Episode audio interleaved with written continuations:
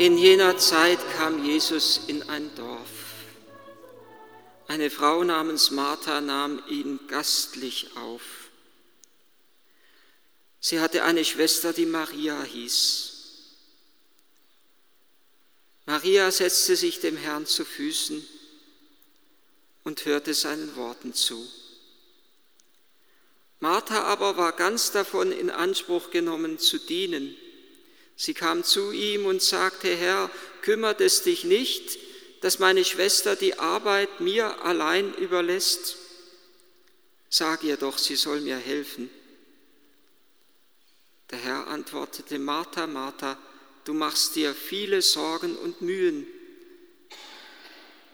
aber nur eines ist notwendig.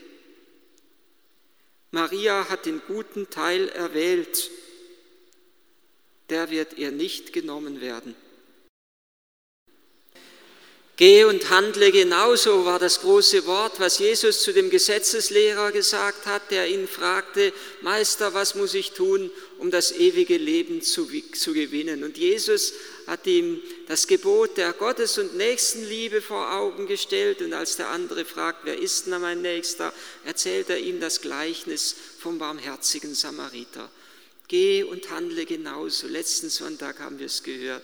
Er schreibt dieses Geh und handle genauso wie eine große Überschrift über dieses Gleichnis.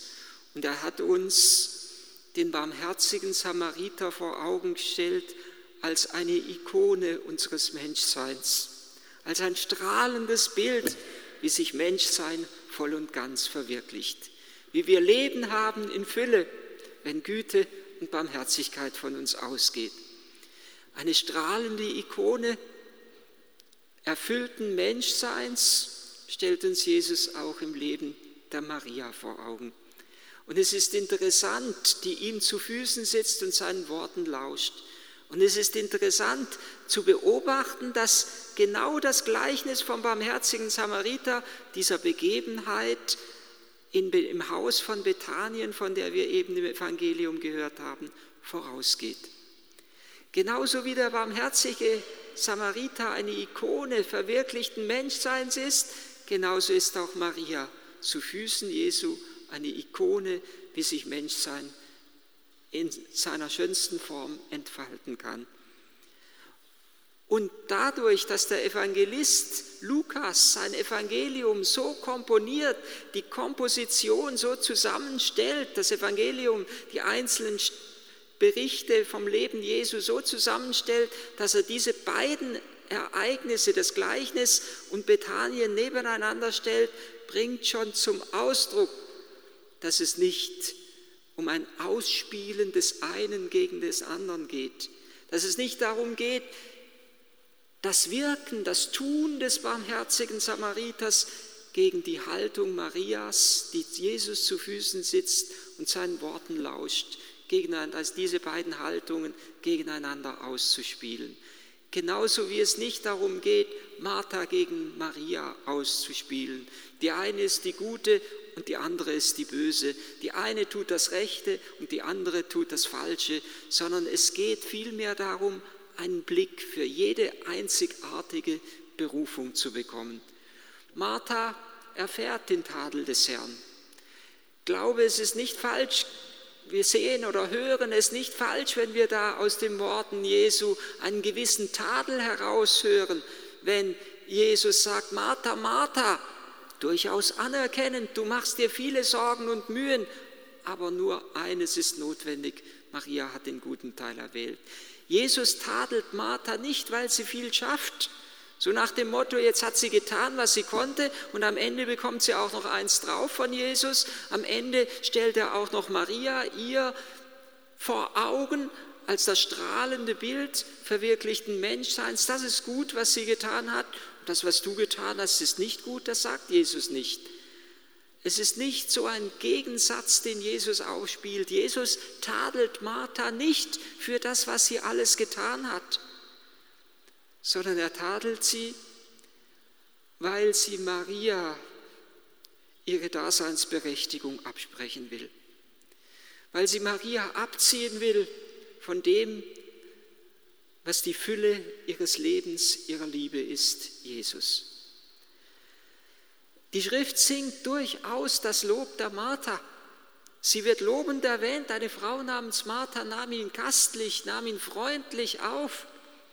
Und damit steht das Bild der Martha in einem Gegensatz zu dem, was ebenso Jesus und die Jünger kurz zuvor erlebt haben. Auch das berichtet kurz zuvor der Evangelist Lukas, wie nämlich Jesus mit seinen Jüngern auf dem Weg, immer noch hier, auf dem Weg nach Jerusalem ist und wie er in einem samaritischen Dorf um Aufnahme bittet und man ihm dort die Aufnahme verweigert.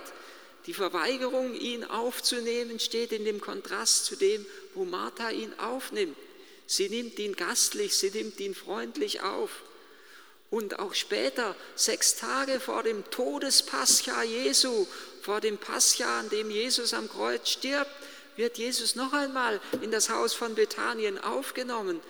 Und Maria zerbricht dort das kostbare Alabastergefäß mit der kostbaren Narde und sie salbt Jesus die Füße. Und dort heißt es wiederum durchaus anerkennend, dass Martha bei diesem Mal Jesus und es waren wohl wahrscheinlich auch seine Jünger dabei, dass, dass Martha sie bediente.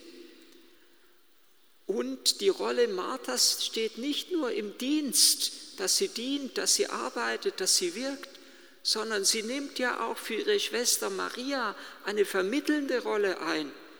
Auch hier im Evangelium. Nur dadurch, dass Martha so aufmerksam ist und Jesus freundlich aufnimmt, kann Maria Jesus zu Füßen sitzen.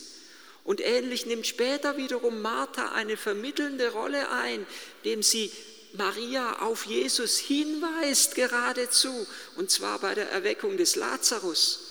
Die beiden Schwestern leiden, dass Lazarus, ihr Bruder, tot ist, gestorben ist. Und als sie hören, dass Jesus kommt, da eilt Martha Jesus entgegen. Maria bleibt zu Hause sitzen. Und Martha sagt zu Jesus, Herr, wenn du hier gewesen wärst, wäre mein Bruder nicht gestorben. Und erst nach dieser Begegnung, tröstlichen Begegnung mit Jesus, geht Martha zu Maria zurück und sie sagt zu Maria, der Meister ist da, Jesus ist da und er lässt dich rufen. Sie vermittelt wieder zu Jesus hin.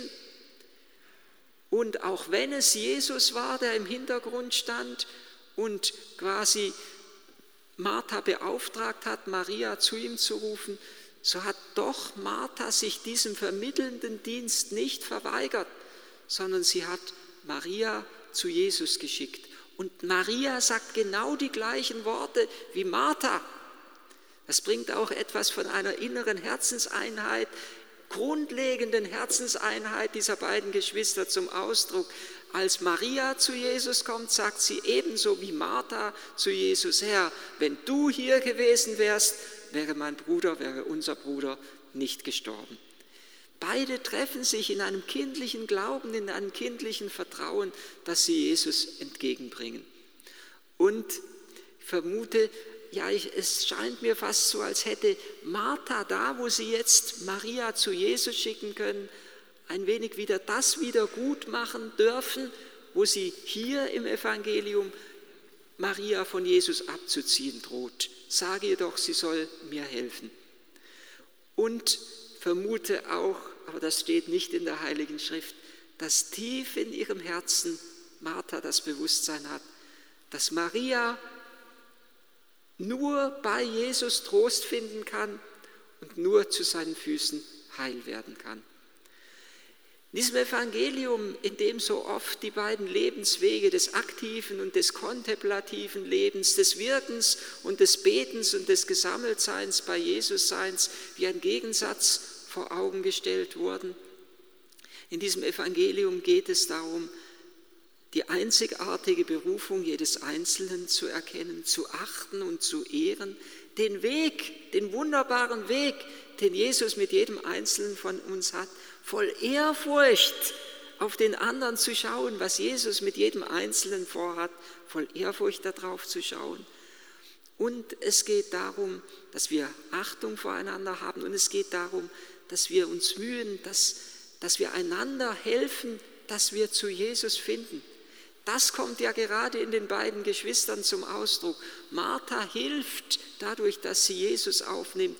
Maria, dass sie zu Jesus finden kann. Martha schickt Maria zu Jesus, aber Maria in ihrer Haltung des Hörens auf den Herrn hilft ebenso Martha, dass sie nicht rein in einem Aktionismus aufgeht, sondern auch in die Tiefe der Gottesbegegnung eintreten kann. Das, was Jesus Martha über Maria sagt, sie hat den guten Teil erwählt, ist ja auch für Martha eine Einladung, in die Tiefe der Gottesbegegnung einzutreten. Es ist bis heute so geblieben. Immer wird man auch denen, die betend vor Gott stehen, den Vorwurf machen, sie sollen doch etwas tun und etwas schaffen. Und es ist die große Versuchung der Kirche, in der sie auch heute steht, doch etwas machen zu wollen. Man muss doch was machen. Man sieht doch, dass die Kirche immer leerer wird, dass es immer trauriger wird um die Moral in unserer Gesellschaft. Man muss doch was machen, man muss etwas tun, man muss handeln.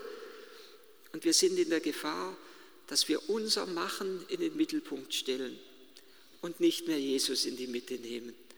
Das Einzige, was Jesus hier fordert, ist, dass er die Mitte unseres Betens und unseres Handelns ist, dass er in der Mitte bleibt. Schon die kleine heilige Therese von Lisieux hat es beklagt in ihrem bekannten Wort, als sie sagte, die eifrigsten Christen, ja selbst die Priester, meinen, dass wir, die ja ganz verborgen in einem kontemplativen Leben, Kloster der Karmeliten lebte, die eifrigsten Christen, auch die Priester meinen, dass wir mit Martha dienen sollten, dass wir etwas tun sollten, rausgehen sollten, arbeiten sollten, die Verwundeten pflegen sollten.